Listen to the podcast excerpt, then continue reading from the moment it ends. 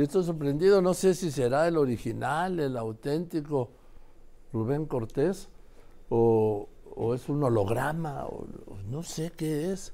Rubén, qué ¿Cómo estás, milagro. ¿No te va hace cuatro años? ¿Cómo que no lo vemos a cada rato? Sí, sí, sí, digo. ¿Cómo estás? Qué gusto verte. Muy bien. ¿Estás bien? Oye, ya pasó el confinamiento y todo, ¿sí? Pero siempre estoy aquí contigo. Sí, pero allá. O Ah, claro, allá o acá. Sí. Ahí está bien, ¿eh? Sí, Ahí me gusta también. se gusta. Ahí ando en short. Sí, además, sí. ¿Cómo estás, Joaquín? Se llama medium shot. Así se llama. ¿Cómo estás? Yo muy bien, ¿y tú?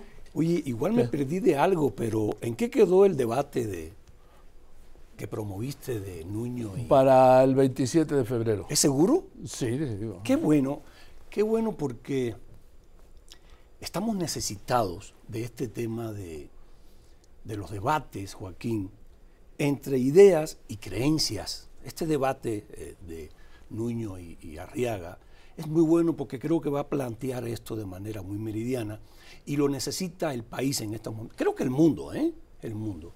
A raíz de las nuevas formas de información, nuevo, de las nuevas maneras de acceso a la información, yo creo que ha bajado muchísimo el nivel cultural, el nivel de instrucción. Eh, ahora todo el mundo te dice, busca, busca en Google. Sí.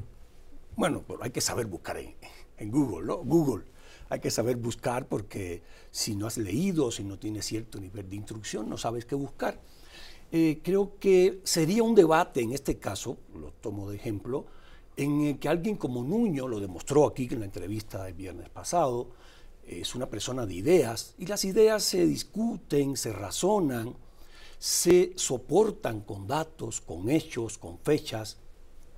En cambio, lo que veo del otro lado de Arriaga son creencias. Es algo que está... No, pero también es un hombre preparado. Claro, pero se basa en creencias.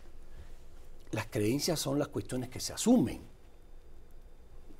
Eh, para los religiosos, para los católicos, crees, eh, eh, Dios te dice, si crees en mí soy el único. O sea, ya no se discute más. O sea, eso es una creencia. Las creencias te aterrizan a la tierra. Eh, las ideas te llevan a volar, a aprender. Ayer estaba viendo un video en el que Paco Ignacio Taibo y dos historiadores, que también son buenos, ¿eh? he leído los libros de Taibo, ¿eh? son buenos. Le sobran el 90% de las páginas, pero sí, sí, y no por malo, ¿eh? a, a un autor cubano que te gusta, a Padura, Sí. yo creo que también le sobra la mayoría de las páginas. Eh, mi nuevo libro tiene 120 páginas, para que se lea rápido, ¿no? Y ya estoy haciendo, ya estoy ver, haciendo la ¿cuándo lo- cuándo ¿eh? lo- Ya, ya está en imprenta ya. Ah, pero cuando sale ya? Eh, yo creo que en dos meses. te va a ganar el presidente. ¿Tú crees? Pues sí, él dijo que ya sale la semana que viene, ¿no? Sí, pero el presidente va a hablar de, va, va- va a hablar No de hace. creencias. No le hace, pero... pero Yo voy a hablar de ideas. te va a te va a gustar ese libro, ¿eh? Te va a gustar. ¿De qué es? Es sobre sexo. Ándale. Se llama Carne y Deseo. Una historia de sexo sin amor. Mm, Es un punto de quiebre en mi, en mi manera de escribir hasta ahora. ¿eh? Te, va, te va a gustar. Bueno, Te va a gustar. ¿O no? te voy a ver. A ver, sí, sí, sí.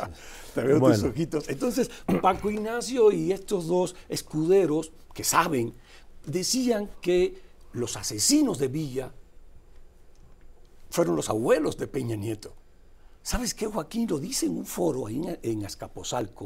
Creo que vuelvo al tema de, se lo creen, vuelvo al tema de las creencias y de las ideas. ¿Cómo se va a contrarrestar este asunto de que Taibo, alguien así, diga porque le da la gana que los asesinos de Villa fueron los, los abuelos de Peña Nieto? O sea, creo que tenemos que, y tú eres pionero en eso, siempre lo estás haciendo, hablaste el otro día de un debate hipotético entre Cedillo y el presidente, creo que sería muy bueno.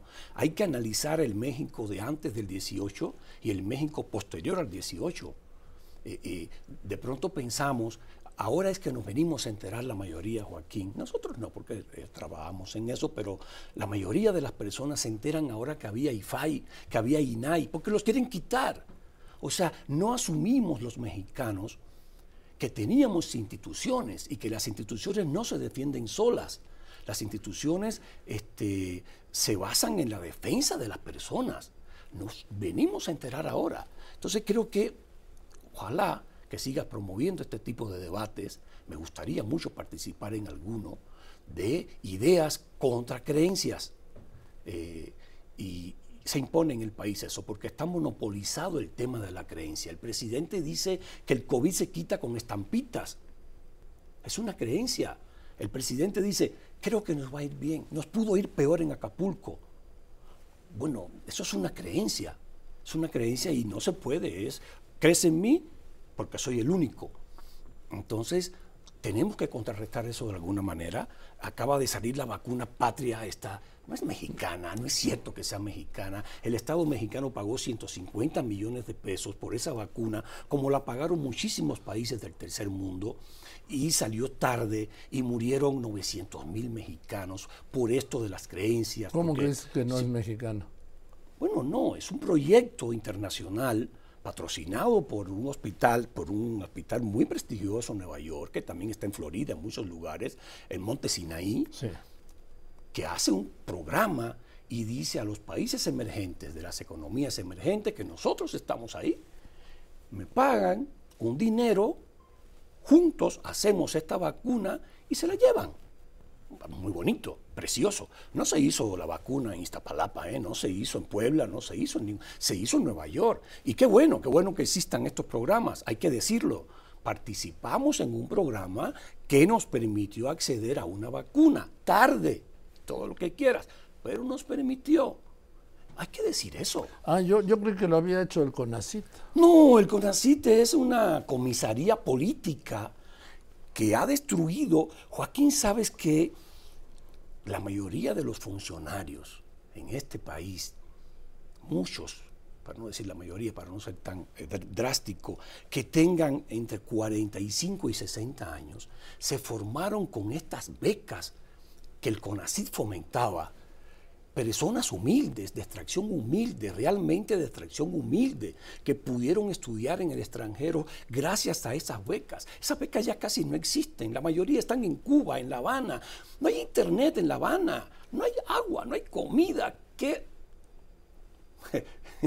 Iba a decir algo, ¿no? ¿Qué, qué va a haber? no, no, es un... Eh, ¿Qué hace ir estudiando a Cuba? No hay nada, no hay escuelas casi. Ya los maestros en Cuba crían puercos para poder sobrevivir porque eh, dando clases no sobreviven. Hay que ver las generaciones de cubanos nuevas que meterse en un foro, casi no saben hablar.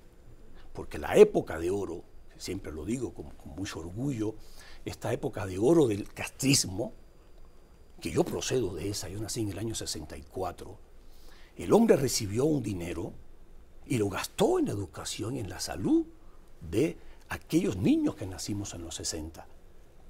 ¿Dónde está el gran fallo?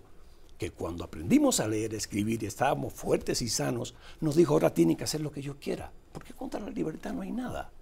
No, no, ahí, ahí fue el gran fallo. Después, ni dinero ni nada. Ahora no saben ni hablar. Entonces, a esos los manda el CONACIT a Cuba. Y acaba de firmar este Genaro Villamil, que ya anunciaron en el Senado que no va a pasar la reelección que quiere dejar el presidente a quien sea su sucesora, viene de firmar un acuerdo tecnológico en materia de comunicaciones con el gobierno de Cuba. Coño, ¿y qué hay? ¿Cuál es el, periódico de Cuba? ¿O es el, el, Granma? ¿Sabes que la cabeza del periódico Granma, cuando cayó el muro de Berlín, cuando cae el muro de Berlín, la cabeza del periódico Granma es abre la terminal de Manguito terminal de ómnibus, la terminal de guagua, de Manguito, un pueblo que se llama Manguito, ni siquiera Manguitos, Manguito. O sea, esa, esa, es, esa es la cabeza del periódico Grama, el día que el mundo cambia por completo, que se forma un nuevo orden. O sea, después de, la batalla de Stalingrado, después del, desembarco de Normandía, no había habido un hecho más grande en, la historia reciente de la humanidad que la caída del muro de Berlín. Y ahí donde va Genaro Villamir a firmar no sé cuántos contratos Convenios, sí. Sí, convenios, convenios de qué? De enseñanza. Es mentira, es para seguir sufragando, eh, para seguir refaccionando al régimen cubano que está agonizando. No se va a caer, no es cierto que se vaya a caer. Lleva 400 años viviendo así. Las personas sobreviven, en Haití no se han muerto, en Cuba no se han Así van a vivir. Entonces, eh, van a eso. El gobierno mexicano lo que está haciendo es, fíjate que no se va a dar una oportunidad rápido, Joaquín como la que ha habido en este momento, el presidente mexicano tan amigo de Cuba, del gobierno cubano, y tan cercano a Trump en su momento, y, no tan cercano, pero por las circunstancias con Biden, y no ha sido capaz de fomentar un acuerdo, algo, lo que hizo Salinas, ¿eh? Salinas sí lo hizo, ¿eh? Con Gabriel García Márquez. Con Gabriel García Márquez. Fue muy bien. Él sí lo hizo, Salinas lo hizo, lo hizo Clinton. Aquellas, fue histórico. Se salvó el Caribe en ese momento de una crisis humanitaria. ¿eh? Bien. Bueno, Rubén. Sí, sí. Sí, no, sí te gustan, ¿verdad? ¿Esto te lo regaló el gobernador de Nuevo León? ¿Esos calcetines? A ver. No, estos son de gatitos. No, como veo el... No voy a decir de dónde los traje porque van a decir que soy no, fifí. aquí con esta... Los lo compré aquí en el Tianguis, ¿eh? No es cierto, se los compró un Movimiento Ciudadano ahora que fue a Nuevo León. No, no, no, no. Bueno. Eso te gustarían a ti, ¿verdad? Bueno, Rubencito. Me los voy a quitar y te los voy a dar. Gracias. No, no Gracias, Gracias. mucho, ¿eh? Gracias.